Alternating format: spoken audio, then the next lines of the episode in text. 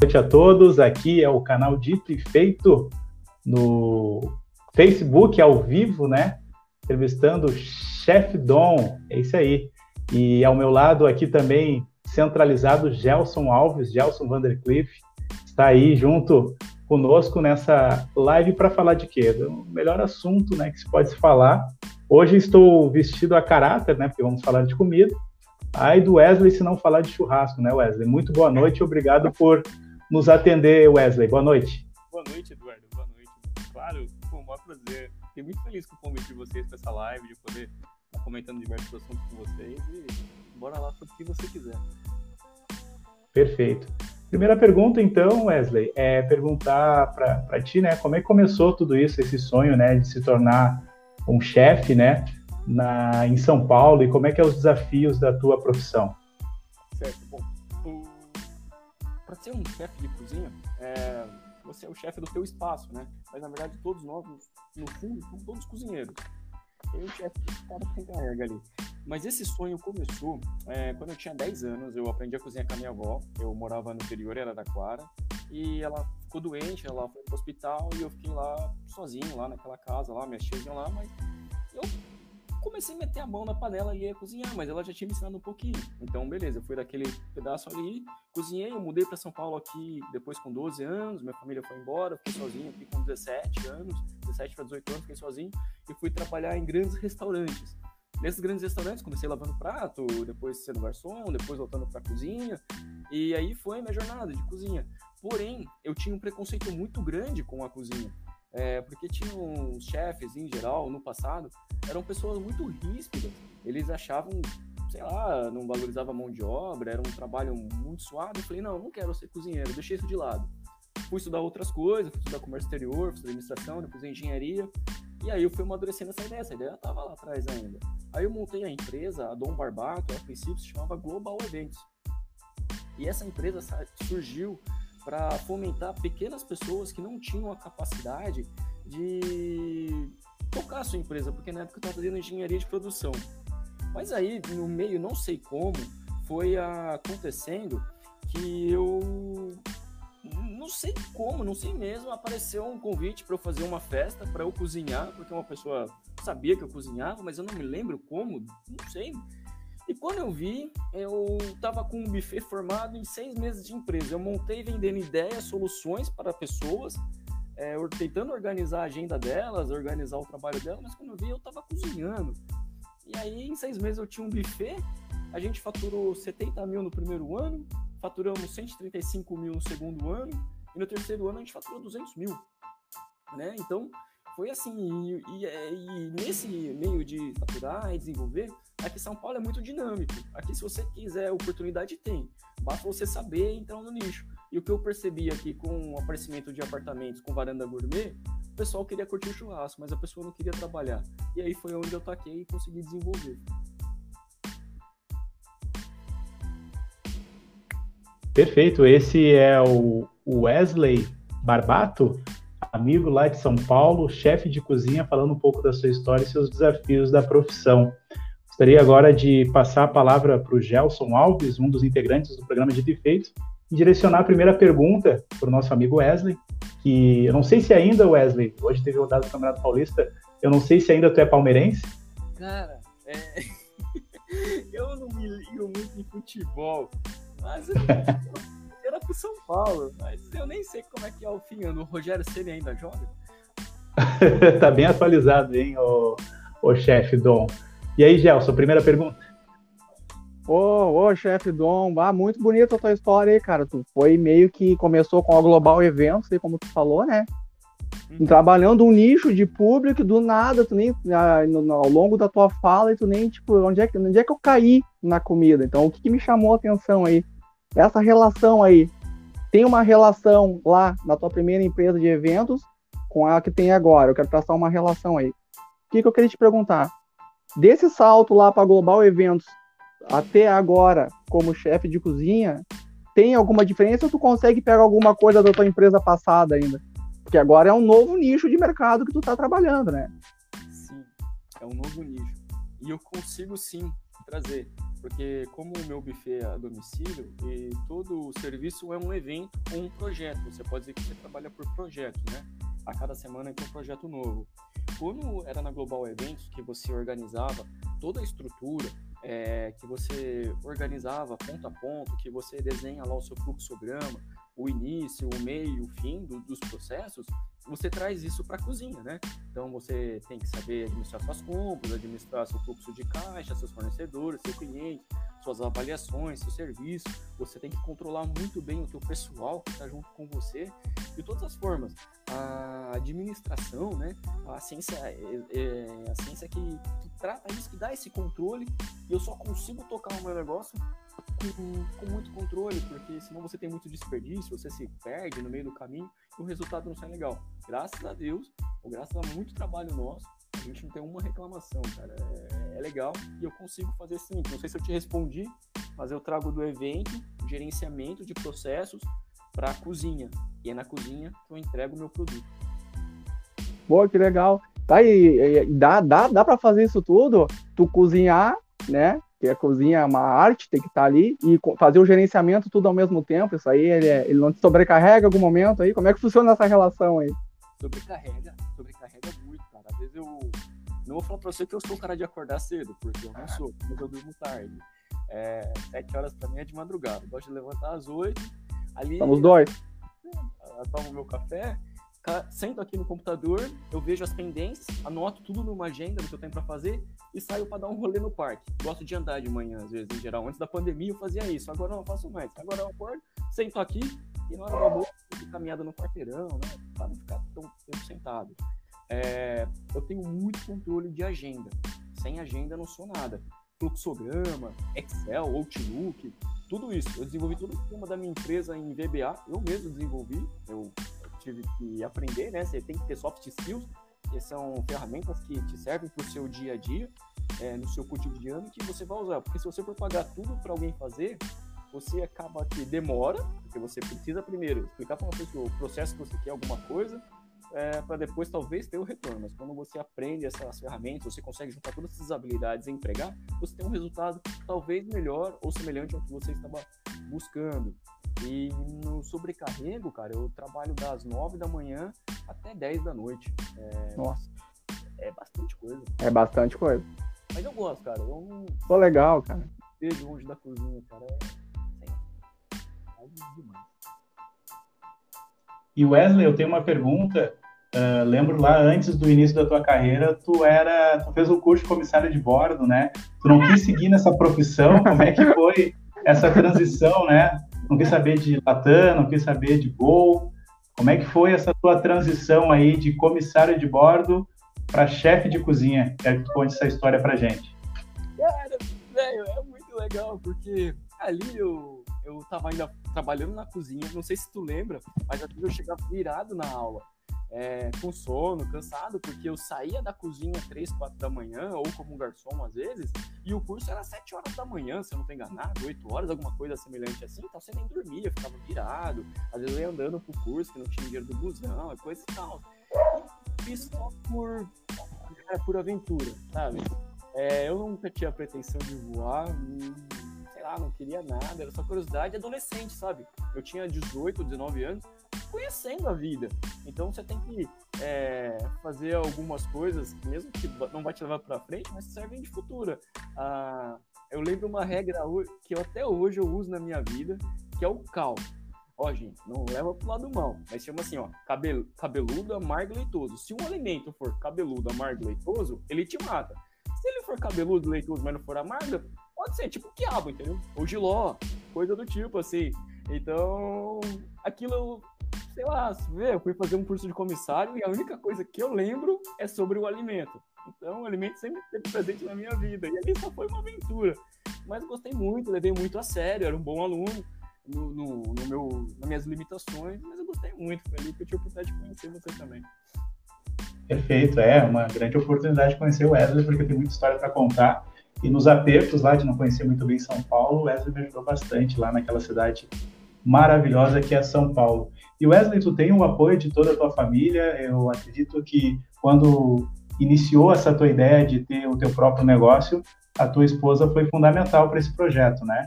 Como é que foi essa relação entre você e sua família? Então, eu começo a falar com o Paulista e já começo a falar você, eu paro de falar tu.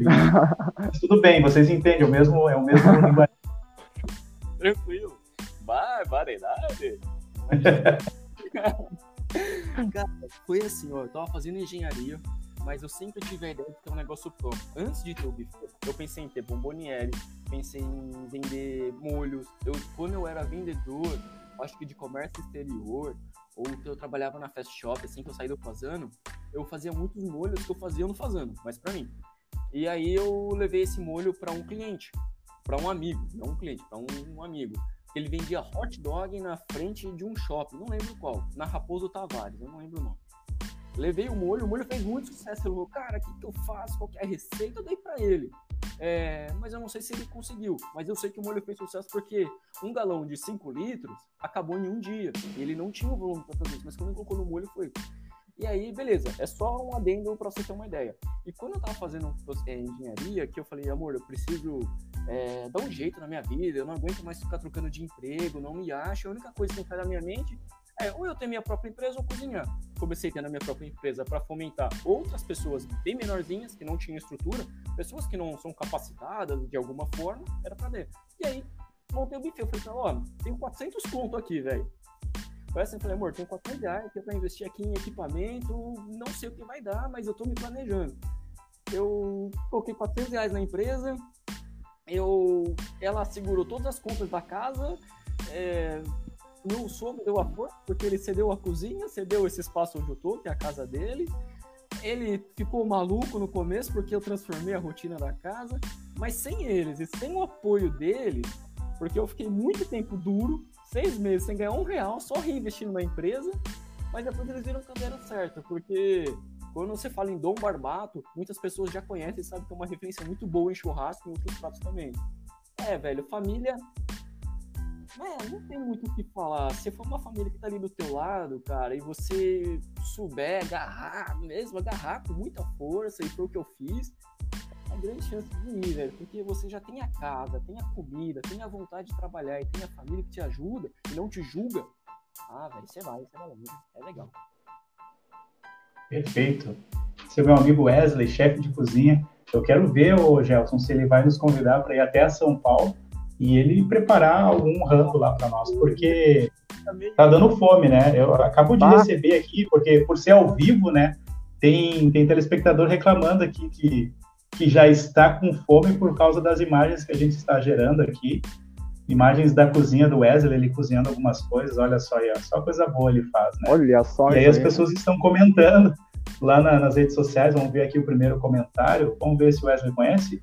É, Júlia Farias, está escutando, muito bom, que bom, nosso áudio está perfeito, e também está falando que as imagens estão dando fome.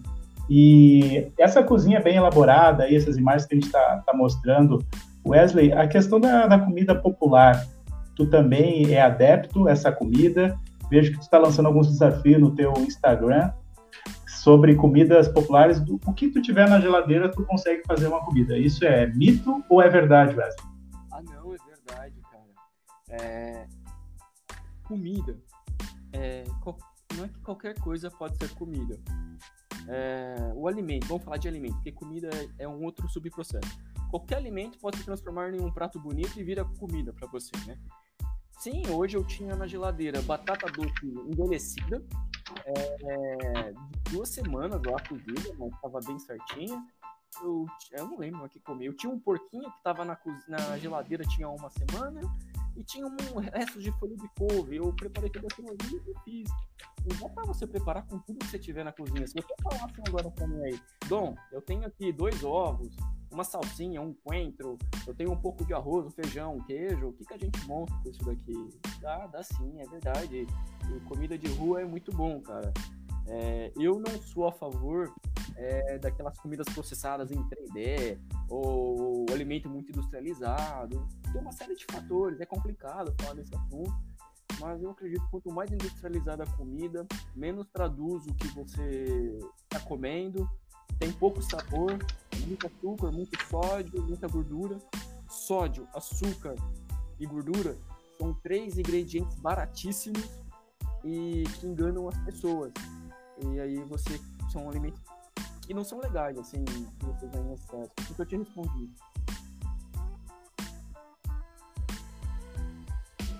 Perfeito. Deu um pouquinho de falha no finalzinho aí, Wesley, mas acho que deu para entender a tua história da questão do segredo da gastronomia popular. E quando nós falamos de segredo de gastronomia popular, uh, ainda estamos tendo muita participação aqui das pessoas né, através do Facebook. Jéssica Moraes, muito legal essa história do Wesley. Olha aí o Wesley contando a sua história, sua trajetória. O Andrei Henrique Cândido, muito orgulho da sua trajetória. Conhece o Andrei ou o Wesley? Sim, conheço, é meu irmão. ah, grande Andrei, sensacional. O Andrei também sabe fritar um ovo, não? Eu assisti pra ele, ele, eu ensinei pra ele o segredo do tomilho. Ele não conhecia o tomilho, ficou fã do tomilho, agora todo churrasco é sal, pimenta e tomilho. Mais uma pessoa que não sabe o que é tomilho aqui, pode explicar pra gente, velho? Ah, duas, duas pessoas. Tomilho é uma aromática e o sabor dela é muito peculiar entre uma salsinha e um limão. É a fusão mais ou menos dos dois sabores e emprega muito bem na carne. Se você der um Google assim, tomilho, você vai ver que é um raminho pequenininho verde parecido com um orégano. Perfeito, é isso aí. E ele está citando aqui também, o André, que o teu churrasco é diferenciado. Bom, Opa. a gente sabe muito bem, Wesley, que tu não é gaúcho, né? Por isso não. eu trouxe alguns elementos aqui dos gaúchos, né? Trouxe aqui o lenço, né? Trouxe aqui uma faca para o churrasco, né? Que é importante também a faca, né? A faca é a marca registrada. Bem, né? Tu tem todos esses elementos aí para um bom churrasco, Wesley? Ou tu faz um churrasco na grelha? Como é que é esse teu churrasco aí? Como é que é? Ó, o Eduardo já tá provocando aí, ó. Tenho, cara, tenho diversas facas, diversos equipamentos.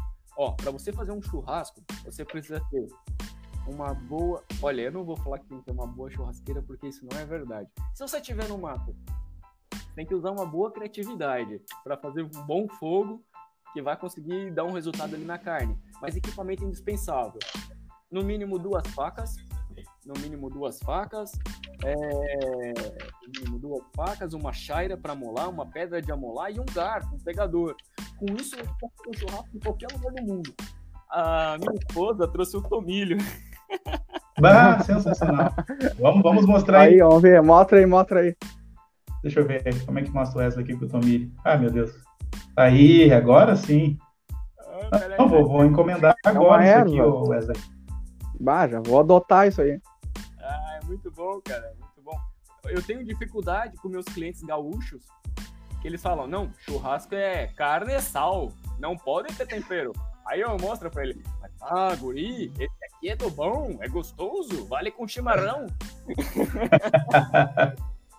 é, aqui, ó, mais uma participação aqui de uma pessoa que ficou curiosa, a Jéssica Moraes, também ficou curiosa com o tal do tomilho. Se puder mostrar novamente aí o, o tomilho. Tem alguma semelhança com milho, gosto? Nada a ver.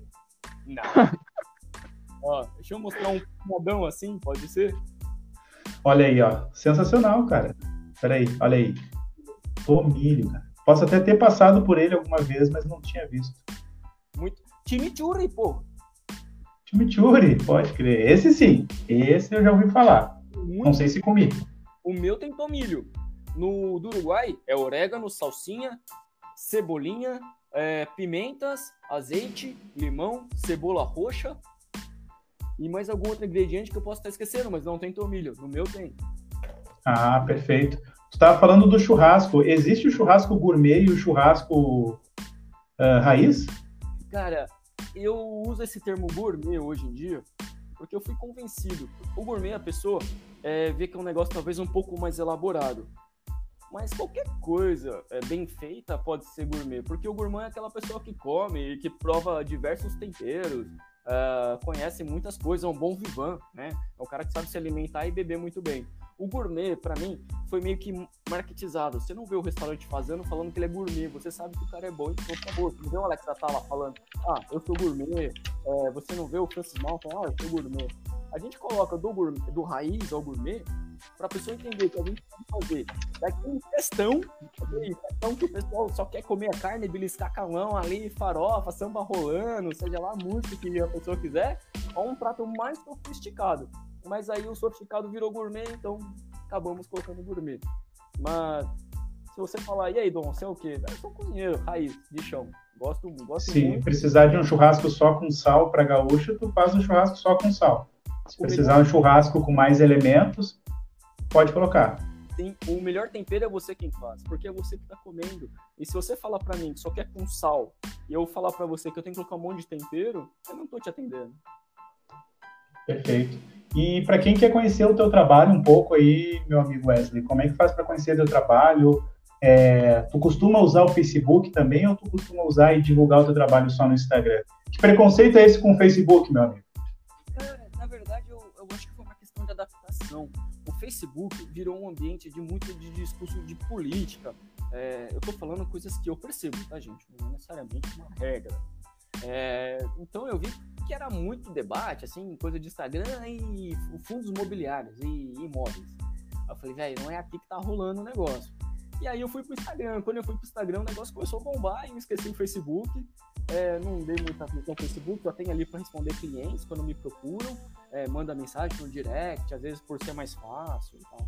Mas o Instagram é pega, né, cara? Você olha ali no seu celular, o negócio brilha e eu tento fazer o pessoal passar fome, passar vontade de pedir. Perfeito. Esse é o Wesley Barbato, chefe de cozinha de São Paulo. Lembrando que todos que queiram assistir a nossas entrevistas, podcast, estão todas disponíveis lá no Spotify. Só colocar lá dito e feito que já está disponível. E também, passando aqui, agradecendo também a Tiflow Viamão, a marca dos artistas que também patrocina esse programa, Tiflow Viamão RS, que fornece vários estilos de roupas bacanas. Depois você pode entrar lá no Instagram, Tiflow Viamão RS, a marca dos artistas, e conhecer todas as roupas que tem lá para poder ficar na estileira que nem eu e o Gelson e o Wesley, que hoje não está vestindo Tiflow, mas logo logo chega aí em São Paulo também essa grande marca maravilhosa. Agradecendo também a Moraes Design, né, que foi fez o banner. O Wesley ficou 10 anos mais novo por, por causa daquele banner. Ele é um rapaz de 39 anos e ficou com uma cara de 20 e, e agradecer Jéssica Moraes Design, que arrebentou, vem arrebentando aí na identidade visual do dito e feito, que foi uma ideia desses dois malucos aqui, né? O, o Eduardo Marques e o Gelson Alves Vandercliff, ou Gelson Vandercliff Alves. E então a gente agora está migrando para essa nova plataforma aqui, que é o Facebook, não é tão novo, mas o ao vivo realmente traz algo diferencial para nós. Né? O ao vivo, a interatividade é muito legal, não é, Gelson? Eduardo, Eduardo, eu vou fazer um pedido que eu já faço em todos os programas. Pede para Moraes Design botar cabelo na minha testa aqui. Aproveita que tem um Photoshop. Eu não aguento mais isso, cara. Não, pode deixar, já, já, já é uma exigência nossa aí, né? Para ela poder fazer isso aí, com certeza, viu, Gelson? Wesley, assim, tu citou na tua fala aí uma coisa muito legal que tu come. Ah, eu sou cozinheiro, tu citou aí, eu sou cozinheiro. Eu quero saber qual é a diferença de cozinheiro para chefe. Tem alguma diferença? faz confusão em relação a isso aí? O que, que, que, que, que impacta nisso aí? Vou te dizer, você, qual esporte que você mais gosta? Qual é? Não te ouvi. Qual o esporte que você mais gosta? O esporte que eu mais gosto, eu ando de skate, eu gosto de skate. Certo. É... Algum esporte com, com coletivo? Com, com... com coletivo? Ah, futebol, futebol. Beleza. Então você tem atleta de primeira, segunda, terceira, divisão e o amador. Sim. Na cozinha também é assim. Quando você pega na Série A, você vai pegar chefes renomados, né? Eu não sou um chefe renomado. Eu sou cozinheiro, tô na Série B, tô tentando acesso ao campeonato da Série A. E aí você vai ter o cara que é amador. Então, dentro de uma cozinha, todos são cozinheiros. O chefe é o cara que sabe, em geral, ou ele tende a saber tudo ele sabe confeitaria, ele sabe cozinha quente, cozinha fria, ele sabe saladas, ele sabe diversos tipos de molho, ele sabe diversos tipos de preparo, técnicas de cocção, uh, milhares de coisas, até o tempo segundo de um ovo, assim, ele vai saber. E, em geral, o cozinheiro, no meu caso, eu não sou bom em gastronomia, então uh, a gente usa a palavra chefe, chefe de cozinha, porque eu sou o dono do local e eu sou o dono daquela cozinha quente. Eu que me responsabilizo por todos os pratos que tem ali, tem que estar conforme com o que eu desejei que fosse para o cliente. mas eu não poderia ser considerado um chefe se eu fosse trabalhar para outra pessoa. Talvez eu seria um sous-chefe, um cozinheiro é, de primeira, segunda ou terceira, terceira frente, né? Ilhas específicas. Entendi. Uh, tu citou também a gastronomia, né? Não estou considerado dentro da gastronomia. Gastronomia e culinária também tem diferença? Tá, tá, tá ligado a isso, a ser cozinheiro e chefe? Olha, culinária, é, culinária e gastronomia são a mesma coisa. Você faz uma faculdade de gastronomia, mas quando ah, você faz culinária é algo mais informal. Você faz um curso de culinária, é, o antigo curso de culinária que o SESI oferecia, o SEBRAE, o SENAI oferecia, para as donas de casa, que era uma oficina de cozinha. Aí que era um negócio mais amador, mais simples. Não é, por exemplo, como esse morango, como esse chocolate que a gente está vendo. A gastronomia, ela tem técnicas, ela emprega habilidade, é como você está no jornal. O Paulo está no jornal. Mas se uma pessoa escrever um blog, ele não é um jornalista, ele é um blogueiro e talvez não tenha tanta capacidade técnica quanto o Paulo tem, entendeu? Quanto o Eduardo.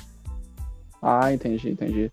Foi, foi citado aqui do, do, do, churrasco gourmet aí que o, que o Eduardo trouxe, que aqui no sul a gente não, não tolera muito essa, essa palavra gourmet, e a palavra gourmet, fazendo aqui um pouco da explanação, ela está sendo apossada aí em todo o Brasil, né, que é o raio gourmetizador, a gourmetização de tudo, né, Wesley? Tu sabe, eu não sei se isso, se isso, claro, obviamente impacta no teu ramo aí. Eu queria saber, eu queria que tu falasse um pouco isso, dessa gourmetização aí, se, se é uma estratégia de marketing, se é transformar um produto mais caro, eu como publicitário eu vejo de um jeito, mas eu queria ver o teu olhar aí, o teu olhar enquanto profissional e se isso impacta dentro da tua profissão também. Claro. Eu não primeiro, gourmet é marketing para mim publicidade pura. Pura, publicidade pura, marketing puro.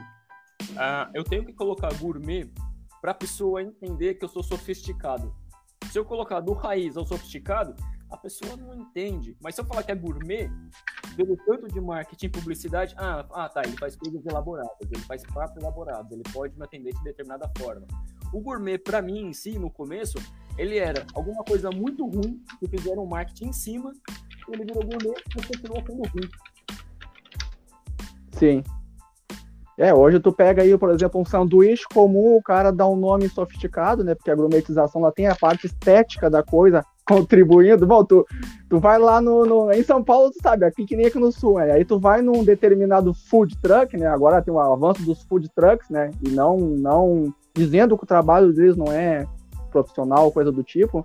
E tem muitos, muitos locais que eu vou onde tu vai comer um sanduíche, cara. Tu vai comer um sanduíche com mortadela e queijo, mas o sanduíche ele vem numa bandeja gigante. O sanduíche ele vem com nome específico. O sanduíche ele vem diferente. Aí quando tu vai ver no final tu pagou, sei lá, 92 reais, velho.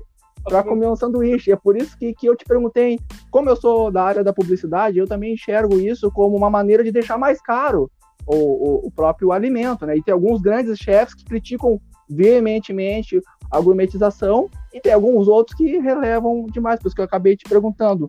E em cima da gourmetização, queria só dar uma, uma, uma lapidada ainda para ver o teu olhar aí em cima aí, é se isso também traz coisas positivas para a área da, da, da gastronomia em geral. Ah, a palavra gourmet surgiu há mais ou menos um, um, entre 7 e 10 anos atrás? Mais ou menos? Isso, mais ou menos 10 anos, eu acho. Ou seja, antes de 10 anos você não escutava gourmet, certo? Nem escutava. É, e de, de lá pra cá, uh, eu acho que você só deixou as coisas mais caras. Elas já eram caras, mas um molho de tomate, uh, por nome gourmet, ele valoriza 30% a 70% mais, porque é gourmet. Mas o gourmet, é, para ser gourmet, gourmet, uh, na verdade, ser sofisticado, tem que ter bons ingredientes e ter feito uma preparação correta. Eu acho que o gourmet só atrapalhou. Sim. O gourmet só atrapalhou, ó, polêmica, hein? É isso aí, é isso aí, mas é isso aí mesmo. É. Mas o, o gourmet e o raiz não podem ser amigos, são inimigos, então, é isso que você está dizendo, Wesley? Não, esse negócio de ser inimigo, jamais. Gente está precisando de menos inimizade, mais empatia. O que eu. Boa. O, o raiz, quando a pessoa fala, ó, olha, olha o paradoxo, olha a incongruência. Eu vou falar, eu quero que vocês entendam. Veja só, se você entrar no meu Instagram agora, você vai ver que tem coisas bonitas de forma rústica. Aí você fala, caramba, ele é um gourmet rústico. É sofisticado, é uma comida sofisticada e rústica. É o que eu adoro. Eu gosto de simplicidade de boa comida e ter conforto. Eu não gosto que a pessoa chegue no meu buffet, ou quando eu vou fazer um evento, que ela se sinta incomodada, ela não sabe nem qual galera ela vai usar para comer.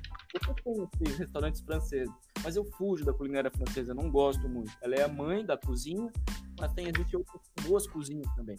É, e assim, dá para ser amigo. Tem um cara que quer levar a sofisticação ao extremo. E sim, ele é um gourmand, ele é um gourmet, ele é um chefe com uma estrela Michelin.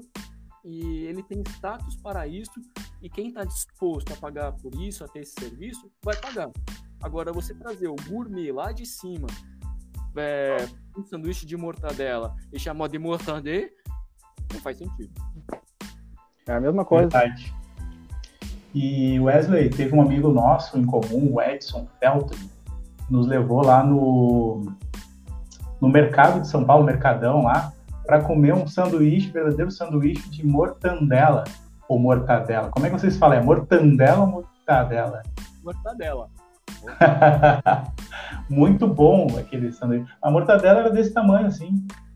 É, é, é, o, é um prato típico aí, todo mundo que vai lá no mercado é obrigado a comer esse pão aí.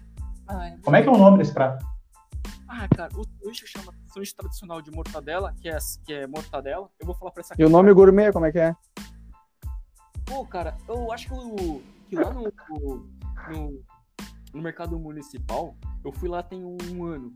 Eu não via coisas gourmets, o nome gourmet lá. O cara tá 60 anos já, o mais velho, e não tava é, sanduíche de mortadela ou, ou, com nome diferenciado. Eles vão ter, assim, um exemplo, Trem das 11, vai ter é, Paulistão Tradicional, Centro de São Paulo, Praça da Sé, Bandeira da Luz, vai ter coisas do tipo, mas nada que encareça. Um sanduíche de mortadela bom lá custa 25 reais. Mas por que, que o negócio custa 25 reais? Ó, vou falar pra essa câmera, tá? Ele tem um puta naco de mortadela assim, tem duas fatias de queijo, depois... Bah, aí sim. Aí o pão fica desse tamanho. Aí você corta... O Eduardo no... chegou a salivar. É isso, cara. É, é, é, é isso, entendeu?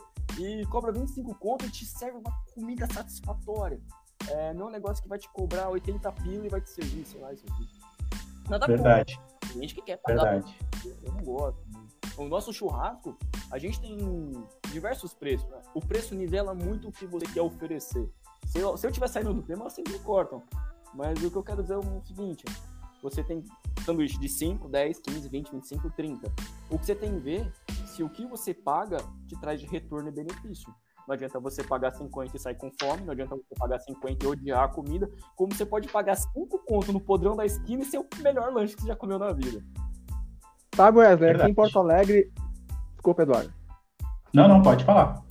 Sabe que aqui em Porto Alegre tu falou do podrão, né? Vocês têm esse termo do podrão aí em São Paulo. Aqui em Porto Alegre nós temos o morte lenta, tá? O que, que acontece? Eu vou dizer para ti assim, ó, eu como publicitário, eu sempre, quando eu tenho possibilidade de passar por esse local, que é a, a praça lá 15, lá de Porto Alegre, onde está convidado a vir aqui comer um morte lenda com nós, eu paro e vejo lá e aprendo muita coisa com aqueles caras que estão lá dentro da publicidade, que aqueles caras catam o cliente a unha lá no meio da rua para poder comer o podrão deles, que deve ser a mesma coisa aí em São Paulo. É uma gritaria só, todo mundo se entende. E quando tu tá comendo aquele, aquele morte lenta, eu geralmente nem olho para dentro para não pensar que tipo de coisa tem ali dentro. Eu só como e deu. E, e, é a melhor coisa do mundo. É o melhor, que sacia minha fome no tempo certo, com o preço certo. Na conta tem crianças nos assistindo, não, não, não aconselha comer essas coisas aí, ô. crianças assistindo, tem que comer comida saudável. Mas segue teu raciocínio. Aí o que acontece? Eu já fui nos restaurantes mais badalados aqui também de Porto Alegre e acontece muito isso que o Wesley comentou, né? O preço não justifica o prato justamente por causa da gourmetização, né, da coisa, né, cara? O preço é lá em cima e não justifica o prato que se apresenta para ti lá. Aí que entra a minha pergunta. Nós tivemos um boom grande, né, de, de popularização da, da, da, área gastronômica com os reality show de todo o Brasil aí, né? Temos muitos realities. E eu queria saber também se essa mediatização da gastronomia não contribui também um pouco para esse avanço da gourmetização. Todo mundo quer ser cozinheiro agora, todo mundo quer dominar a arte e, e, a, e de repente, quando a gente vai botar lá no, no produto final, a gente não tem uh, cozinheiros para fazer aquilo que é entregue lá no tal do Masterchef ou coisa do tipo. Como é que tu enxerga isso aí, cara? cara, uh, bom, todo mundo. Vou pegar pontos, tá? Todo mundo quer ser cozinheiro. Uh, se a profissão do momento e a profissão do momento é, só não tá na mídia, é ser programador. Se ia colocar um reality show de caras que conseguem fazer, sei lá, invadir o Pentágono, você vai ter amanhã um monte de gente matriculando né, em escolas de informática, em faculdades, para querer invadir o Pentágono. É, você ter o dom para fazer determinada profissão, é, talvez te influencie, é, talvez você possa ser influenciado por um momento. É uma janela. Você tem, você tá há 15 anos com uma janela de, de comida muito expansiva na, na mídia, né? Então, eu acredito que nesses últimos 15 anos, quem tem entre 10 e 30 anos, é, pode ter seguido para gastronomia por uma influência, mas não ficou. Igual eu não fiquei em comércio exterior, eu achava que eu mandava bem pra caramba e não fiquei. Eu fui até cagado. que eu, que eu... É, e eu fui trabalhar com importação e exportação de alimentos, vinhos e cervejas e grão. E o que eu quero te dizer é que não basta você querer ser cozinheiro, você tem que ser muito bom para fazer aquilo. E você pode aprender a ser bom. Só que às vezes você vai fazer um negócio com paixão ou você vai fazer como profissão. E se você junta as duas coisas, fica legal, fica natural, igual vocês fazem aqui essa entrevista. Né? Esse negócio é legal. Respondi? Claro, claro, claro. É, a pergunta é: é difícil cozinhar uma boa comida? Já que Não. tu trouxe a questão de ter que ter o dom, é difícil demais, assim, tipo, como é que eu posso explicar? Uh, como a gente comentou, né? As pessoas hoje elas querem cozinhar, porque o avanço de reality show envolvendo a parte gastronômica, todo mundo sentiu uh, motivado a querer entrar para essa área. Mas cozinhar uma boa comida, né? É, é difícil? Depende do que é uma boa comida. É isso aí, aí que eu quero chegar. O que, que é uma boa comida? A boa comida é aquela que satisfaz e te alimenta a alma. Ah. Eu falo para os meus clientes e para as pessoas, uh, quem já comeu aqui nunca passou mal. Cara, eu posso, meu, sei lá, os 300 clientes que a gente tem pode entrar, falar é que nem todos estão aqui, eu acho que não tem nenhum, deve ter um amigo, um colega, talvez tenha, porque eu divulguei no Instagram, é, mas não passaram mal. Aqui você come ao quadrado e passa bem, porque a gente não usa nenhum conservante, não, não usa temperos industriais, não, não uso nada disso que está aparecendo aqui, porque a maior oh, legal. que, que apareceu ali, né, assim e tal, não, não imagina, cara, é, aqui num debate cru, assim, é, não uso conservante, não, não, uso, não uso nada. E a boa comida, é, respondendo, é que às vezes eu saio do tema, eu falo pra caramba. É... Toca, filho. Mete bala aí, toca, filho. Né, a gente chamou pra falar, descarrega aí. É. E assim, ó, você pegar um uma cebola e saber fritar ele bem, e colocar um arroz e tiver paciência para esperar a cocção, você fez um bom arroz. Se você souber cozinhar uma casca de banana para você não, não perder é, a casca da banana, porque todo mundo com a banana joga a casca fora, e você souber reaproveitar ela, você fez uma boa casca de banana. E se a tua, tua família gosta da tua comida é, e é suficiente para você, você fez uma boa comida. Agora, quando você quer cozinhar para fora, você tem que agradar todo mundo. Isso é difícil. Verdade. Se isso agradou a todos, quanto mais vai virar um cara que tá cozinhando. É, Verdade. Esse é o Wesley, Wesley, chefe de cozinha, chefe Dom.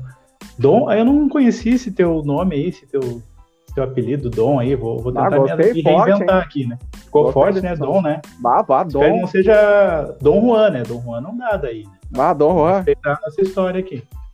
Então, cara, tenho que agradecer é, um primeiro cliente, que eu não tenho mais o contato dele, não sei, eu, eu, eu perdi um celular que eu tinha e tinha um telefone. Foi um cliente que eu atendi aqui em São Paulo e chegou assim e falou: Cara, é, tu tem o dom. Eu, por quê? É, você me falou, né? Você voltou a cozinhar agora, fazia muitos anos que saiu do Fazano, mas você tem um dom. É, dá para perceber, você transforma alimentos assim, numa boa. Você chegou aqui na minha casa, tinha um monte de coisa aí, você pegou, juntou esses negócios, todo mundo gostou. Ele me contratou somente pelo serviço, na época era muito informal ainda a minha cozinha. Sim. E aí veio Dom, Dom, fiquei com esse negócio, sobrenome Dom Barbato. E, e, em geral as pessoas falam, pô, cara, você tem o dom para cozinhar, você tem mesmo o dom para cozinhar. E, assim, eu para isso. Muita gente agradece por ter largado engenharia e ido cozinhar. É, mesmo. Não é, não é falácia minha. É, porra, eu não sei o que falar, cara. É só, só o que eu sei fazer. Eu sei só sei Falando fazer. em cozinhar bem, Wesley, as redes sociais é uma coisa aqui que a gente tem que interagir mais, porque explodiu de comentários aqui, falando, conversando, fazendo perguntas. O Andrei Henrique confirma que o churrasco é diferenciado. Ah, mas tô até curioso. Wesley, né? Bah, essa aí ah, vai vir na Semana curioso. Farroupilha aqui pro Rio Grande do Sul, eu quero ver como é que vai ser, viu? É para te mandar um abraço para Araraquara, Wesley. Manda um abraço aí. Vamos não mandar assim lá. Abraço, Araraquara. Saudade, muita saudade. É. Oh. é legal. Uh, sobre a, sobre a, pode falar, desculpa. Tem um negócio em Araraquara que é muito bom, cara. Os lanches de Araraquara, que são os famosos podrões lá em Araraquara, tem uns lanches desse tamanho, velho. Aí sim, hein? É, é, peraí, deixa eu achar a câmera aqui. Os negócios assim, ó, gigante. Os negócios é. Você tem que comer em quatro, velho. É da hora. Nossa, é bom demais. E o suco de laranja. Lá tem muita laranja, ou pelo menos costumava ter. Mas resumindo, passei a minha infância tomando suco de laranja e comendo lanche da Ione. Olha, já fiz o. Perfeito. Já fez o merchan. Um abraço, um abraço pra Ione aí, se quiser vai mandar um lanche pra nós aqui, aqui em Porto Alegre, aqui, vai ser bem-vindo um lanche, né? Porque chegou a hora do, da janta. A Jéssica também falando aqui sobre o tomilho, né? Porque ela não conhecia também. Vai amanhã comprar o tal do tomilho. Uh, temos a participação também da Isabela Giorgetto. Os temperos naturais com tomilho, lavanda passaram a fazer parte da nossa vida. Recomendo. Olha aí, hein? Tomilho e lavanda. O que, que é lavanda, Wesley? Sabe, nos anos entre os anos de 80 e os anos de 1997, tinha um perfume muito popular, rosinha azul. E era escrito Alfazema.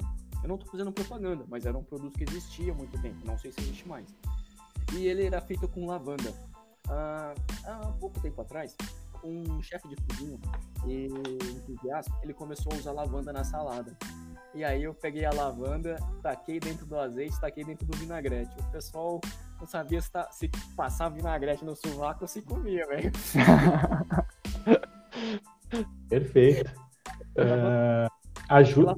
Alecrim. Opa, desculpa. Pode concluir, desculpa.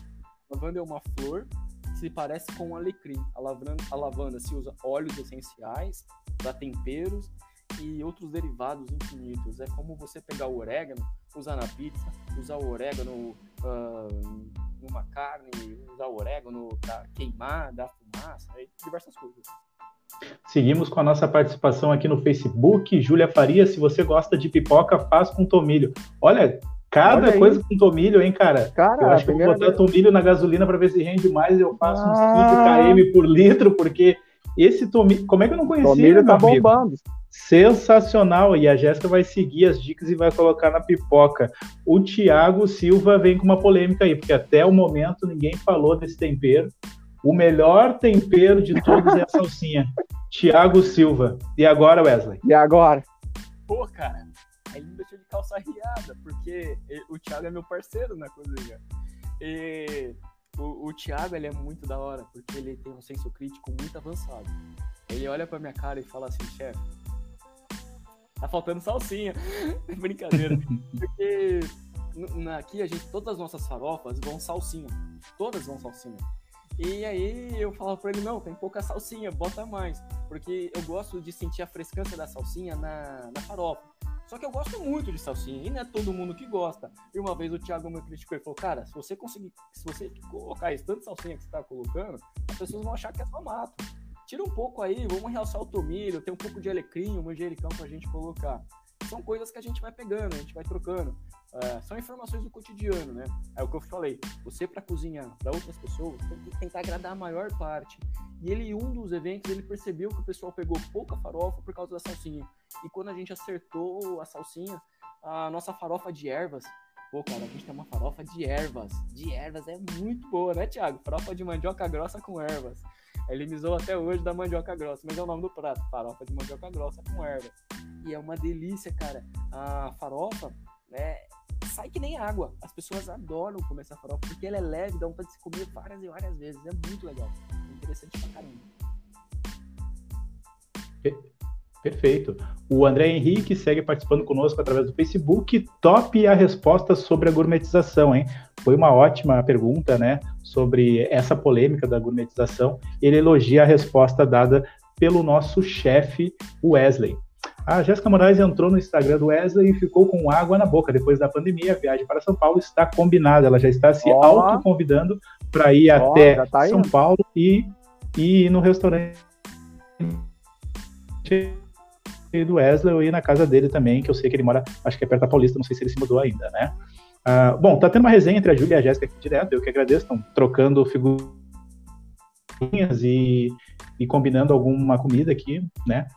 Estou uh, participando do programa e estão falando de comida. Tem um outro, outra resposta aqui, a participação. Desculpa, a nossa internet está um pouquinho, está oscilando um pouquinho. Júlia Farias, a Cacau Máximo pediu no Instagram, pediu para mandar um abraço para Aracaju. Wesley, manda um abraço para Cacau lá em Aracaju que está assistindo, viu? conheço bem a Cacau é, pelo Instagram. Eu vejo os pratos dela, ela lá de Aracaju. Cara, eu vou falar uma coisa, eu vou girar uma polêmica. Para mim, as melhores pessoas de tempero são as do Nordeste. A pessoa Opa. chega do teu lado, cara, é, é contagiante, sabe? Você ri, você fica feliz. Então, um abraço, Aracaju, Sergipe. É, é da hora, velho. Ela faz uns negócios legal. A, a Cacau também é cozinheira, gente fina contagia no Instagram ali, é bem. bem é, é, como o pessoal do Nordeste, gosto muito, cara. Se vocês não foram, convido vocês aí, porque o melhor sorvete que eu tomei na minha vida de ameixa foi lá em Maceió. E eu comi muitas outras coisas gostosas, cara. Pô, tempero é bom demais, da hora. Hein, Wesley, quando tu, tu estás aí saindo Verdade. nessas viagens, tu, onde tu consegue experimentar a, a cultura local, né, a cultura gastronômica local, tu consegue já compor alguma coisa lá e trazer pro teu ambiente de trabalho já? Como é que é? Tu tá 24 horas tentando comprar, ah, é um sabor novo, vou fazer a mistura. E como é que funciona isso aí? Sim, é bem isso, cara. É bem isso. É... Um exemplo, eu. Pra onde é que eu fui recente? Eu fui para Minas. Eu vou muito para Minas, sou neto de mineiro. E chegando lá, eu vi um tutu de feijão diferente que o cara fez com quiabo. Chegou aqui em São Paulo, eu fui fazer uma receita com quiabo e fui ver onde é que o quiabo dava para entrar no churrasco. E aí eu comecei a fazer quiabo assado com tutu de feijão, ou quiabo assado com farofa, quiabo assado com marinado com frango. É, eu lembro de uma outra coisa que eu ver com castanhas. É, a pessoa servia castanhas na. Castanhas, caramba, peraí. Castanhas com melaço de cana e queijo coalho. Eu fui atrás disso, gostei muito. Trouxe castanha pro churrasco, dava uma tostada nela, colocava no queijo coalho em cima com melaço. Nem todos esses pratos a gente comercializa, porque você precisa fazer uma estrutura. Mas é muito gostoso quando eu viajo e eu vou, por exemplo, eu vou para os restaurantes mais simples, aqueles que o pessoal come o PF ali do todo dia, mas eu peço pro cara me trazer um prato que ele mesmo come no dia dele. Eu chego assim e falo lá pro, pro, pro balconista, cara, o que que tu come? Eu quero saber o que você come. Tem aqui no bar? Se não tem, inventa aí para mim, me serve aí, que eu quero provar o que você come aqui no seu dia a dia. O cara uma vez deu uma buchada, eu não sou fã de buchada, mas a buchada dele era muito boa, mas eu não consigo comer muito. Pra mim é um prato forte. Isso foi lá em Alagoas. Eu, eu perguntei pro garçom o que, que ele fazia, onde ele comia, e aí ele falou, cara, eu vou em tal lugar ali, ali na quebrada e tal, bora, vamos lá na quebrada, vou comer junto. Também, como você chega numa pessoa é, que não mora na quebrada e fala, cara, qual que é o melhor restaurante que você sair com a tua esposa, comemorar e tal. Também vou. Mas o que eu mais gosto, cara, que eu mais curto mesmo, são as comidas de ruas, mais simples, é onde eu descubro muitas coisas que você consegue elaborar de uma forma legal, traduzir, sabe? Não sei, não sei explicar bem o certo, mas é isso. É, acho que é a mesma sensação que eu tenho quando eu saio a Porto Alegre, a campo, eu faço, a gente, quanto profissional, a gente sempre sai catando alguma coisa para compor o nosso profissional, né? Então eu tô sempre catando alguma coisa assim como tu cata dentro da gastronomia. Mas vou te fazer uma pergunta, a mesma pergunta que tu fez pro cara do restaurante. O que que tu come? Eu vou perguntar, perguntou para ele o que que tu come. Eu quero o que que tu come. Eu quero saber o que que tu come quando tá em casa e não está no restaurante. Tipo, em casa, não precisa, não precisa fazer nada, não precisa sofisticar nada. O que que, o que, que tu faz para te comer? Meu café da manhã é um copo de leite com café sem açúcar, eu como um pão com manteiga, e às vezes eu como uns biscoitos, e às vezes eu como uma banana. Nossa, ah, mas não rola aquela frigideira pra cima jogando gigante, pá, que nem tem nos, nos restaurantes? Às vezes é muito corrido, você já acorda no dia a dia, já tem coisas para fazer. Ah, mais um exemplo, ah, sei lá, você quer saber algo sobre o que eu faço? Bom, é, tapioca, crepioca. Às vezes eu amasso umas bananas, mexo com ovo, coloco tapioca, aí eu coloco um pouco de azeite e coloco um creme de leite, bato aquilo ali e jogo na, na chapa e às vezes pico uns morangos por cima. É, é um negócio que eu como, mas eu não uso doce de leite, não uso Nutella. Eu gosto de coisas sempre tendendo ao mais, ao mais saudável possível. Como sim nas horas certas. É, apesar de eu ser um chefe churrasqueiro, eu não como carne todo dia. Eu dou muito mais preferência por legumes, alimentos funcionais, por questão de saúde. É, porque eu tenho problemas de diabetes, problemas com colesterol. Se eu comer muitas besteiras aí, eu, eu enfio o pé na jaca. Né? Eu vou, eu vou embora. Mas, assim, no meu almoço eu vejo lá o que tem na geladeira. Eu andei postando esses dias do que eu tenho comido. É que tudo, não é que é tudo que eu faço, mas em geral as coisas que eu acabo fazendo, elas se tornam sofisticadas por eu já trabalhar com isso. Esses dias eu postei uma canja. Canja ficou parecendo um risoto de frango com um ovo, é, um ovo pochê e uma couve por cima, mas é algo muito simples para mim, mas que para as pessoas parece uau, né? Que, que negócio elaborado, mas para mim é um negócio simples. Ou na minha janta, que eu pego um, um pão folha sírio-libanês, eu faço um molho de mostarda, você pega azeite, vinagre, um pouquinho de ervas, mostarda, uma cebola, você dá uma tostada na cebola na chapa, no próprio fogão, depois pica ela, bate nesse molho e você coloca com uma rúcula, tomate seco, você coloca um presunto cru, ou você pode colocar um salame defumado, um ovo frito e come. E aquilo ali já se transforma sensacional. Vou te dar um exemplo bem claro. Tomate. Como é que você come tomate? Eu como com sal e vinagre. Eu também, eu faço temperado. E se eu falar para você, se você assar o tomate banhado de azeite no forno de uma, duas horas, ele fica doce. Depois você pega esse tomate, você abre, você coloca no pão, você joga um manjericão por cima, você coloca um fio de azeite, rala um parmesão. Tudo simples, hein? Coisa que, que você pode ter na sua casa. E aí você coloca uma carne, você coloca um frango, uma carne qualquer, de qualquer tipo, não importa o animal. Você coloca um uh, algum alimento que seja curtido, um picles, qualquer coisa, e você fez um puta sanduíche com um tomate que parece aquela, aquele suco da pizza. E é uma Show de bola. gostosa, sabe? Então, tô te dando um exemplo do que se pode fazer. Ó, um exemplo, ó, esse camarão aí que tá fazendo agora. Não, faça um outro, faça um outro prato aí. Vamos, vamos, vou dar um exemplo do que tá aparecendo aqui. Por exemplo, esse é um flan. Você pega um flan, faz lá, e aí depois você pega morango, framboesa, uva, você pode pegar uma goiaba, uma fruta vermelha, você bota tudo numa panela, faz uma calda de açúcar e joga por cima. Então, isso já vira uma sobremesa. Minha esposa não consegue. É, o bom, o bom, desculpa te interromper, Wesley, mas o bom é isso, né? O Wesley usa uma linguagem mais tranquila para a gente poder entender, né? Verdade. Porque se tem uma coisa que me irrita, me irrita não, né? Que eu não tenho entendimento, né? É quando a pessoa vai falar assim, bah, hoje eu vou fazer uma comida. Aí chega a pessoa, né? Você tem em casa, tudo tem em casa. Aí começa a, a dizer as coisas, né? Por exemplo, uh, clássico de sábado, vamos supor. Uh, um frango sustentável assado no forno a lenha com chimichurri, manteiga de alho, riso pastina com espinafres, creme de leite e raspas de limão. Não é mais fácil falar frango assado, cara pálida? Gourmetização, cara. É, uh, isso aí também traduz um pouco de poema você precisa ter poema para vender. Nos nossos pratos, uhum. no meu site, eu não fujo muito disso. Porque quando você está comprando um prato, você também está comprando um poema e um pouco da pessoa que elaborou. Às vezes exagera isso. Eu tenho um ex-professor, eu não fiz gastronomia, mas eu fiz alguns cursos. Chama Diego Barreto e ele tem um restaurante que chama Alma Cozinha e fica na Paraíba. Uh, eu acho que fica em João Pessoa, na capital, é, se eu não estou enganado. E aí ele fala, cara, molho do chefe, prato do chefe, não, chefe, é tudo do chefe. É claro que é do chefe, o restaurante é do chefe. É, mas você tem que ter criatividade, tem que colocar um pouco de essência. Mas você não pode falar que o prato foi feito pelas fadas do Himalaia. Hum. É o que você falou, né?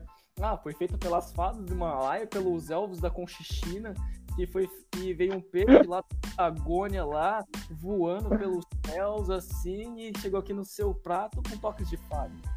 Você tem que ter real. É, não, verdade. Esses dias também eu tava vendo uma, uma receita de lasanha até desistir, né? Porque daí a lasanha era verde, a la bolognese, massa de espinafres, até aí tudo bem. Aí ela vem com molho bechamel e ragu de carne sustentável. Eu digo, aqui no mercado Seu Zé não tem ragu, não tem molho bechamel, essas coisas, não tem aqui no mercado, entendeu? Então eu falo só na questão da linguagem, assim, para nós que somos meros mortais, possa fazer esse prato aqui em casa também, entendeu? Então essa lasanha verde aqui é que nem tu falou, é que nem tu explicou, né? É que às vezes a gente vende essa ideia, essa coisa, essa... tem toda uma ramificação da história da venda do produto, né? Eu não entendi, Wesley, obrigado por me explicar isso aí, viu? O chefe Dom sempre explica para nós esses detalhes que são importantes e convido a todos também para participar. E se tiver alguma pergunta aqui para o chefe Wesley, chefe Dom, pode fazer. Conclui seu raciocínio, chefe. É, um exemplo, você tem que entender o seu público. Paulo, eu não sou gaúcho. Se você falar todas as gírias, eu vou ficar com raiva e provavelmente eu vou desistir de te entender. Um diálogo, ele não é um monólogo, né? Um, um diálogo, quando você fala, são duas pessoas ou mais se entendendo. Agora, não adianta eu vir falar para você várias línguas francesas, é, termos em francês, termos em italiano, qualquer outro termo que não faça da sua cultura popular. Então, uh, às vezes as pessoas ficam com aquela cara, oh, legal, e não entendeu patavinas, e na hora que come não sabe nem o que tá comendo. Esses dias um amigo meu, eu fiquei muito bravo, cara, mas muito puto mesmo. Ele falou que ia fazer um bife à porfance. Eu não sei francês ainda, estou aprendendo, mas já sei as pronúncias. É, e eu falei, caramba, aí você falou, pô, chefe, como você não sabe? Cara, eu perguntei, você sabe tudo da tua profissão? Ele falou que sabia. Eu falei, então parabéns, pode morrer.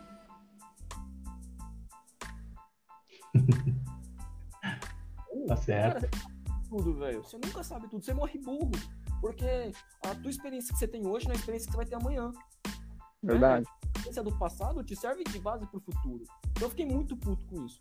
Aí, o um negócio que eu quero mostrar pra vocês. Gente, esse daqui uh, é um livro chama Chefe Profissional do Senac. Ó, já anota. Minha Bíblia, é, literalmente, foi minha Bíblia. Pra... Mostra de pra... novo aí. Mostra de novo, é. Aos nossos ouvintes aí que estão que vendo, esse... querem seguir o caminho da culinária, né, no programa Dito e Feito, chefe Dom mostrando o seu livro que serviu de base para ele chegar onde ele está. Então tá aí, mostrado o livro. E... Por que que é a tua Bíblia? você tem diversos conteúdos que te levam a evoluir. Para algumas pessoas, Deus é uma continuação da evolução do homem. Né? É a evolução de vida, é, é algo que não se explica. Eu não entro nesse termo porque eu não sou religioso, só não sou religioso. Ah, então, o termo Bíblia, né, como segmento, porque o que está ali está escrito e de fato está aqui é verdade. Se você fizer A mais B, você vai colher C na Bíblia existem muitos relatos, ó, para as pessoas que seguem a Bíblia Sagrada, é, de são momentos de passagem da vida que ela reflete com o cotidiano dela e acredita ser verdade. De fato, algumas pessoas são mesmo, que acontece. Não quero entrar muito nesse, nesse assunto porque não é o caso. Mas é que aqui esse chefe, é, esse livro fala que é a Bíblia de todo chefe de cozinha. O próprio livro fala isso, entendeu? Está escrito dentro dele.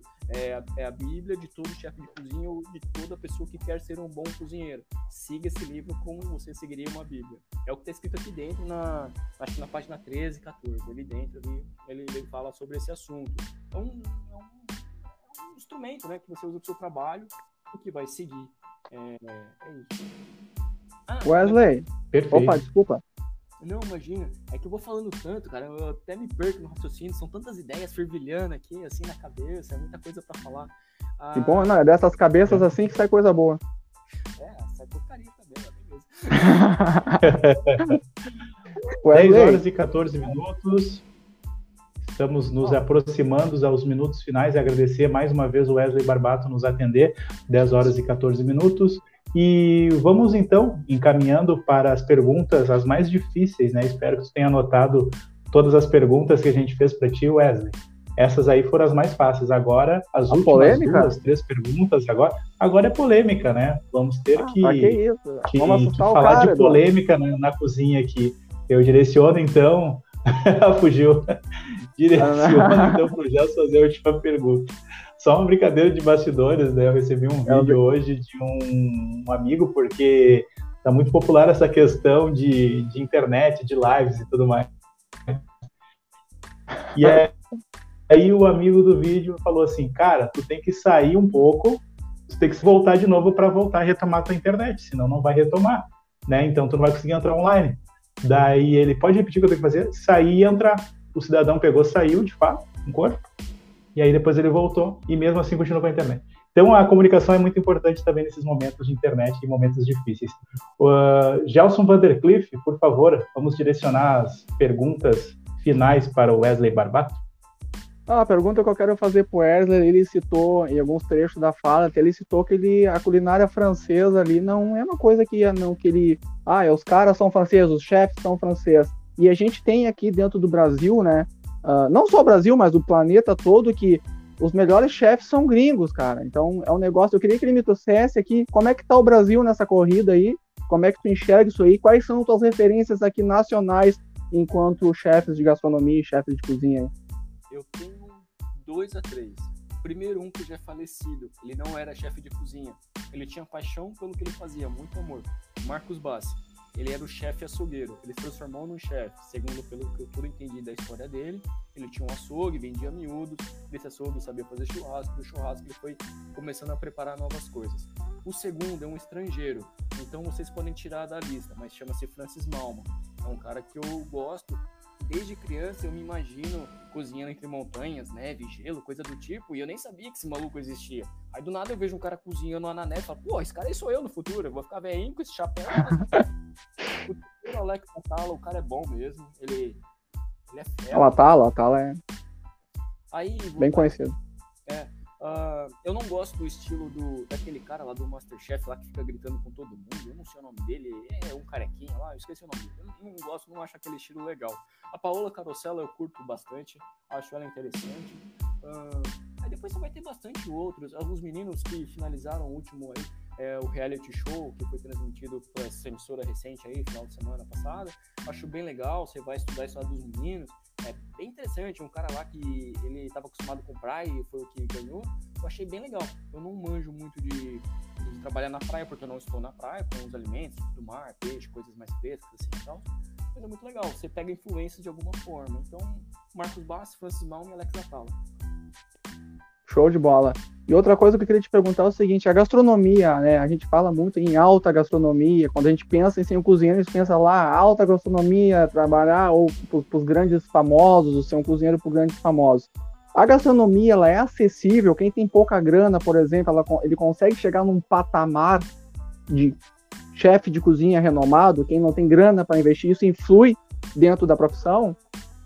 Para mim, não. Você tem esse estigma aí muito, né? Eu queria que tu falasse um pouco desse estigma aí. Existe a escola Le Cordon Bleu no Brasil que, é, sei lá, eu vou dar um chute, eu acho que é bem próximo. Um curso simples de 12 a 30 mil reais. Eu não acho que você precisa de 12 a 30 mil reais para virar um bom cozinheiro. Uh, eu, tudo que eu falei para você são elementos que você encontra no mercado que você pode fazer coisas maravilhosas. Agora, se você quiser fazer arte e não comida, se você quiser fazer aqueles pratos elaborantes, assim, coisas fantasiosas, Pode ser que você precise investir dinheiro, mas fazer uma boa comida, você não precisa ter muito dinheiro. Você precisa ter uma boa cultura alimentar, ter boas escolhas, escolher bons ingredientes, mas que necessariamente não sejam caros. O tomate que eu compro aí o mesmo tomate que você compra, o arroz que eu compro aí o mesmo que você compra, a salada, os legumes, a carne e as técnicas de preparo você pode encontrar na internet que hoje é acesso a 60%, 80% do nosso país, e você tem diversos livros ensinando como você preparar. Então, tudo isso aí é, não te tomou muito dinheiro, você aprendeu muita coisa é, e está sendo um cozinheiro bom. Agora, conforme o teu trabalho vai, vai indo, você vai podendo investindo, mas não é empecilho para você começar e se tornar uma estrela. Semana passada, as, é, eu acho assisti um filme na Globo baseado em fatos reais, A 100 Passos do, do Paraíso, onde mostrava um indiano cozinhando comida francesa. E se, se eu não me engano, era baseado em fatos reais. Cara, não tinha tanta grana, mas tinha muita competência. Foi como um jogador de futebol ou, e outras profissões. Tem profissão que você precisa ter muito dinheiro, infelizmente. Eu vou falar uma coisa para vocês que envolveu agora. Eu montei essa empresa, cara, para tentar na minha condição de empreendedor, mitigar a desigualdade social das pessoas para quem eu pudesse tocar. São os meus funcionários. Eu tento remunerar eles da melhor forma possível, dar o maior conforto possível para que eles tenham acesso a diversas coisas. É, é, essa, é, essa é a minha base, eu gosto muito disso, sabe? Eu tento diminuir muito a desigualdade social, eu não vejo só o lucro da empresa. Sei lá, eu entrei lá num negócio que não faz parte do assunto, mas é isso. Não, faz parte sim. Inclusive, vou pegar um gancho nisso que tu tá falando e quero te parabenizar, cara, pela tua ação que tu fez no Instagram, que tem tudo a ver com isso que tu tá falando agora, que é a política de inserção. Tu tá falando de uma série. Esse é um assunto que talvez passe uma outra live, mas através daquele teu, da tua iniciativa que tu teve lá, ó, eu quero que vocês peguem tudo que vocês têm na geladeira aí e digam para mim que eu vou ensinar vocês a fazer alguma coisa com o que vocês têm. É, quando faz esse tipo de, de atividade ou de iniciativa, tu tá conversando com partes da sociedade que tem pouca coisa na geladeira também. Eu estava conversando com o Eduardo até sobre a sua iniciativa que foi linda, né? Talvez eu não sei se tu sonhava com esse com essa intenção, mas o impacto que está dando nisso aí é muito grande. Eu me lembro, eu me recordo uma vez fazendo uma brincadeira, nós estava vendo um programa de culinária eu e meu irmão, meu irmão também, né, metido a cozinheiro, metido, né, a cozinheiro, e ele comentou um negócio de forma irônica que tem a ver com o que a gente está falando. Ele falou assim: se eu der um meio bujão de gás, meia cebola, um tomate, será que ela consegue fazer tudo isso com toda essa, sem essa estrutura que ela tem? E tu tá propondo isso lá no teu Instagram. Às vezes a pessoa não tem tantas coisas grandes, tu consegue fazer com que a pessoa faça um alimento legal. Então, já, liber... já quem está nos ouvindo agora, nosso ouvinte, ó, entre no Instagram do Wesley, tá? Olhem essa baita iniciativa que ele está tendo lá. Então, pode ir lá mandar para ele, como ele falou, manda por Skype, manda por mensagem, que ele vai olhar a tua geladeira e vocês vão cozinhar junto com o chefe. Ele vai mostrar que dá sim para fazer com pouco recurso uma boa e bela comida. Então, parabéns, cara. Não tem, tem tudo a ver isso que tu tá falando, não é que tá desconexo, é isso mesmo. A política de inserção lá começa dentro da tua cozinha e ela acaba lá no Instagram, tem que ser sempre assim mesmo. O dinheiro não é tudo, eu também penso muito como tu, tu citaste aí. E não adianta, né, Eduardo? A gente tem que dar aquela polêmica. A, polêmica ainda não acabou, a gente tá. O Eduardo. Vou ter que dar a pergunta polêmica, não adianta, né, cara? O que, que eu notei nos meus dados, nas minhas buscas aqui? Ainda se tem uma hegemonia, uma grande parte de chefes homens, masculino, tá? do que chefes mulheres. Talvez eu esteja equivocado, me corrijam aí, qualquer pessoa que estiver vendo, o próprio Wesley, me corrijam o que, que tu acha, que tipo de, que tipo de fenômeno é esse? O que, que tu acha que, que acontece? Por que, que ainda não temos uma, uma igualdade aí de chefes, mulheres e homens? Cara, eu não sei te responder isso. É, você tem uma noção, vou te dar um exemplo hoje. Hoje, aqui na minha casa, é a minha casa, não é, é a minha esposa que foi buscar um botijão na garagem que pesa 15 quilos. não que ela seja fraca, que ela seja muito forte mas eu sempre tratei todo mundo igual, cara. O Paulo tá ligado isso. Eu falava as besteiras que eu falava pros homens, eu falava pras meninas também. Eu sou um cara meio sem noção, eu acho. Mas eu trato todo mundo igual. As meninas que vêm trabalhar, as mulheres que vêm trabalhar no buffet, eu dou oportunidade para todo mundo. Eu vejo a habilidade, a competência da pessoa. Uh, eu vou te falar uma coisa: às vezes a pessoa nunca cozinhou na vida quando vai cozinhar com a gente. Eu falo para ela como picar uma cebola. Se ela tiver habilidade para picar cebola, ela vai entrar na cozinha. Depende se ela. Olha, cara, o um negócio que eu vou falar para você. Se ela for homem, mulher ou qualquer outra opção de. É...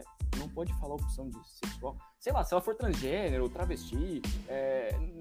sei lá, cara. Eu já teve pessoas que vieram é... cozinhar com nós que eram transex e para mim não me importa, cara. O que me importa é se você quer trampar, velho. Você quer trampar?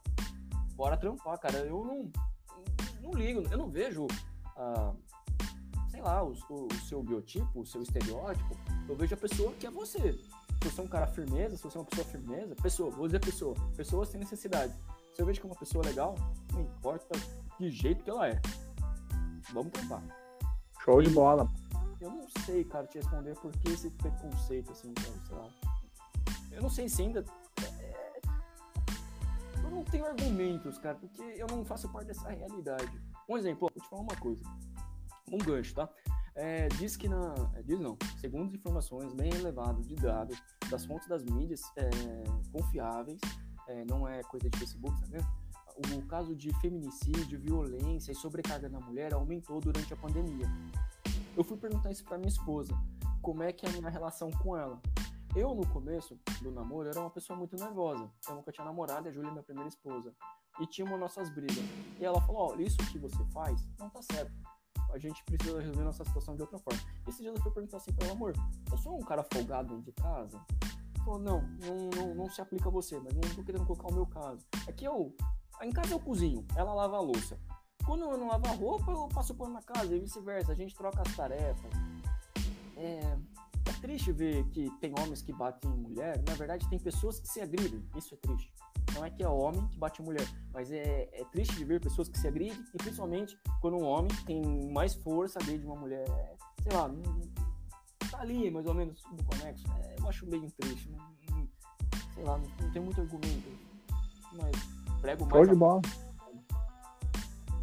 É isso aí, esse é, esse é o Wesley Babato, do restaurante lá de São Paulo, nos dando uma brilhante entrevista aí. Lembrando nossos ouvintes aí que quiserem conversar com o Wesley, acessem a rede social, o cara tem uns projetos muito legais. Essa iniciativa que nós citamos aqui, dele pegar o que você tem na geladeira e fazer, é muito legal. Isso vai me ajudar, eu vou ser o primeiro a te perguntar lá, porque às vezes eu olho para minha geladeira, o que, que eu vou fazer com esse ovo que está aqui e com essa garrafa d'água? Será que tem alguma fusão? Wesley vai me salvar, né, Eduardo Marques?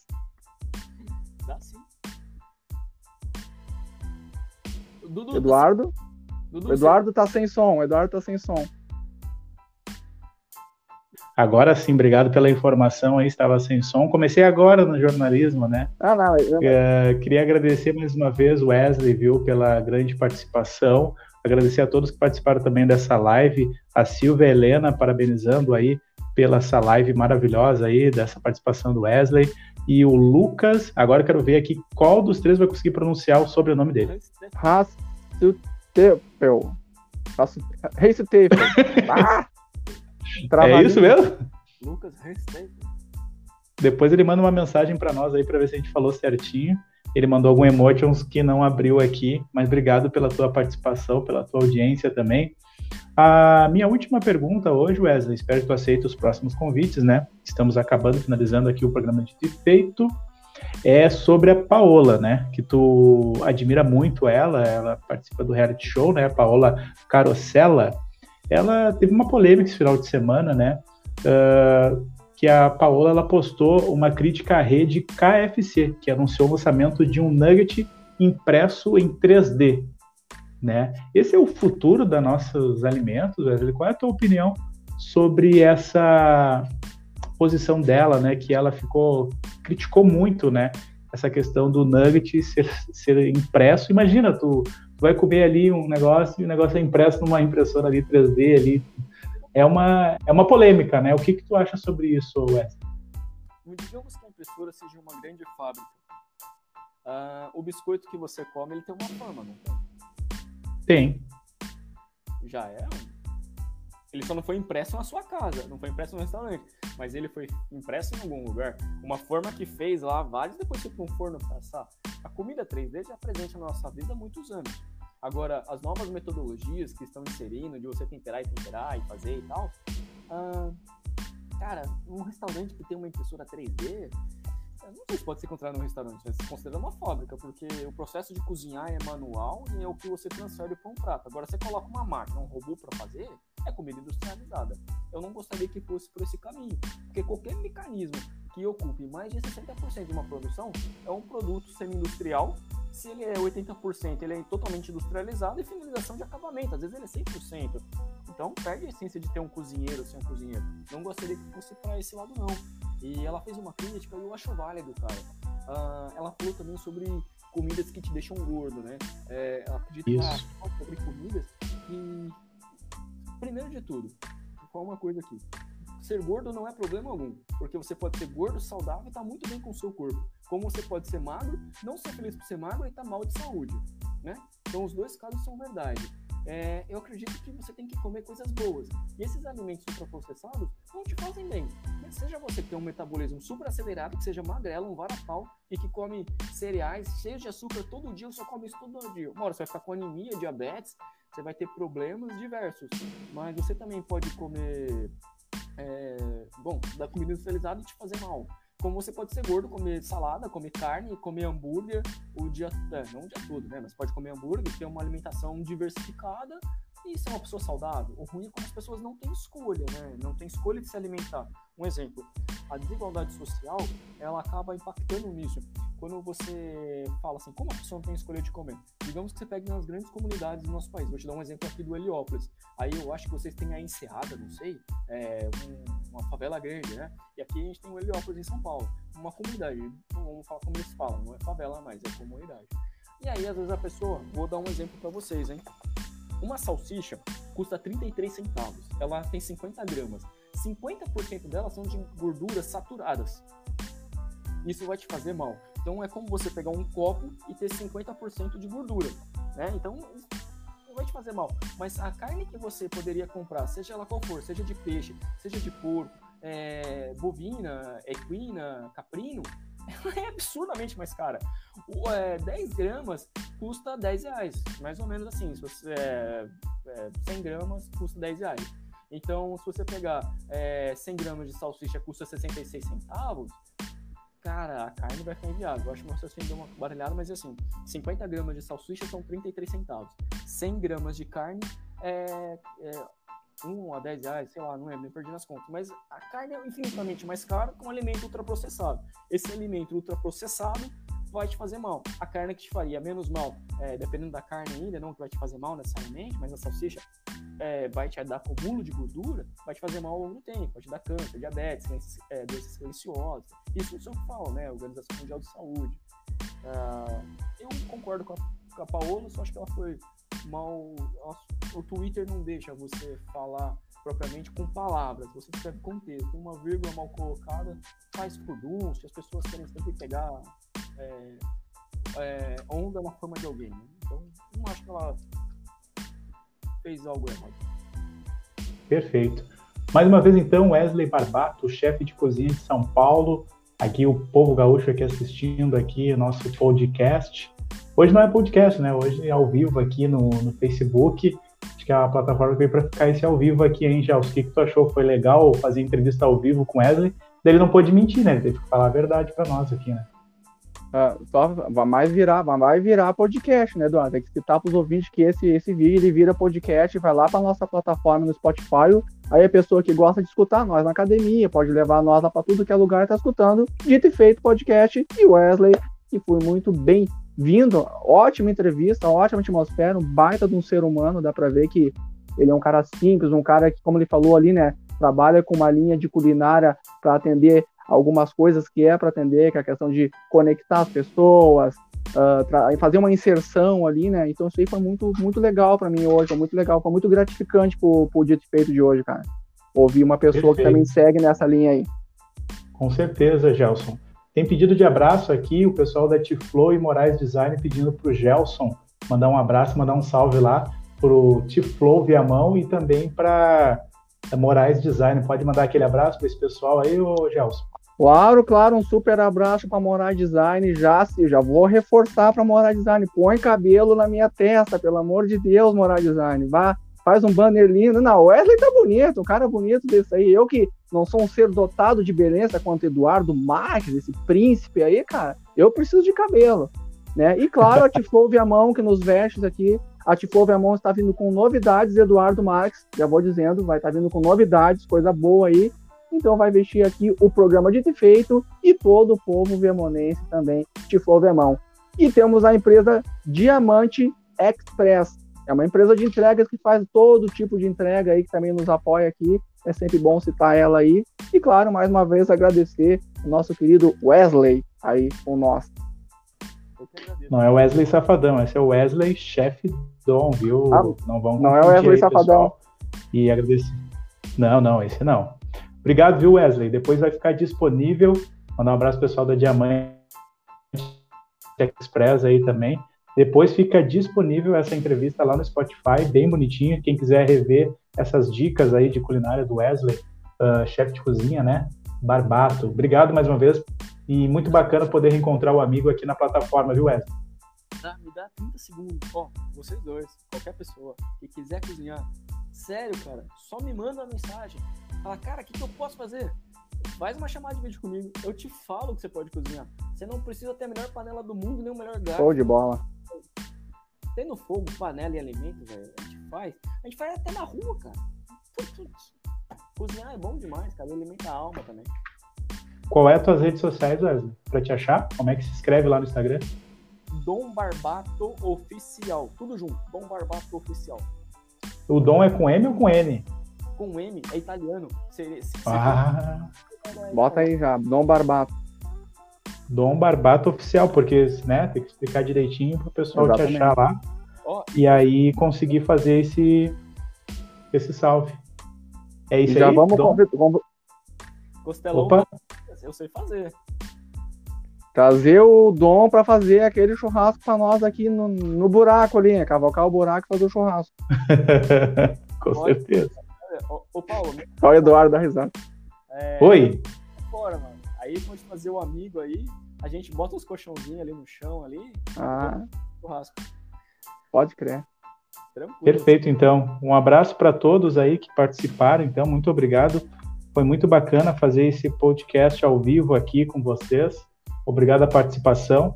E agora a gente mostra algumas imagens ali de sugestões, né? Que o Wesley vai fazer para nós aí quando a gente chegar em São Paulo, alguma coisa envolvendo carne.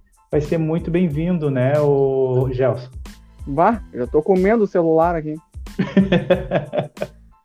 Obrigado a todos, então. Valeu, Wesley. Um grande abraço. Quer deixar um abraço para alguém aí? Uma declaração de amor aí para tua esposa? Alguém? Não? Opa, vamos ouvir aí. Tô muito tímido para isso. Ela já sabe. Ah. Tá tudo certo. então, para quem quiser então seguir o Wesley, Wesley Barbato, tá ali, ó, Dom Barbato Oficial, tudo junto lá no Instagram, tá certo? M. É com M. Hã? Dom o que, que é com M? M? O Dom, Dom com M. Olha aí, ó. Já queriam derrubar o cara. Já quer derrubar o Wesley aí, ó, Eduardo. Ó o teu amigo aí, Wesley. Tá vendo? E agora? Agora tá certíssimo. Agora sim. Ah, moleque. Dom Barbato é Oficial. Sigam lá nas redes lá, Dom Barbato Oficial. Vai ser atendido com todo. Vocês já viram que o Wesley é um cara super gente boa, super acessível, né? Sigam lá, mandem lá pro inbox para ele lá, tem essa conversa com o Wesley, vocês vão ver o cara é super acessível, super legal, super gente boa, sabe muito de gastronomia e vai nos fazer um churrasco para nós quando vier aqui pro sul. Sim, com, com certeza. certeza. Um forte abraço. Pode falar, Wesley. Não, tô por aí pro sul, qualquer hora aí, assim passar a pandemia, vamos cozinhar. Então tá.